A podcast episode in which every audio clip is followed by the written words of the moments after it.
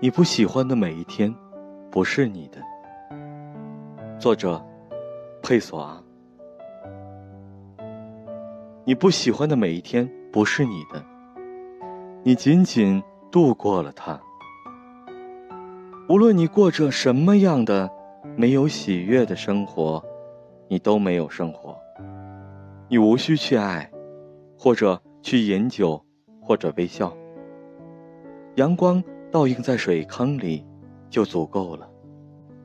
如果它令你愉悦，幸福的人把他们的欢乐放在细小的事物里，永远也不会剥夺属于每一天的天然的财富。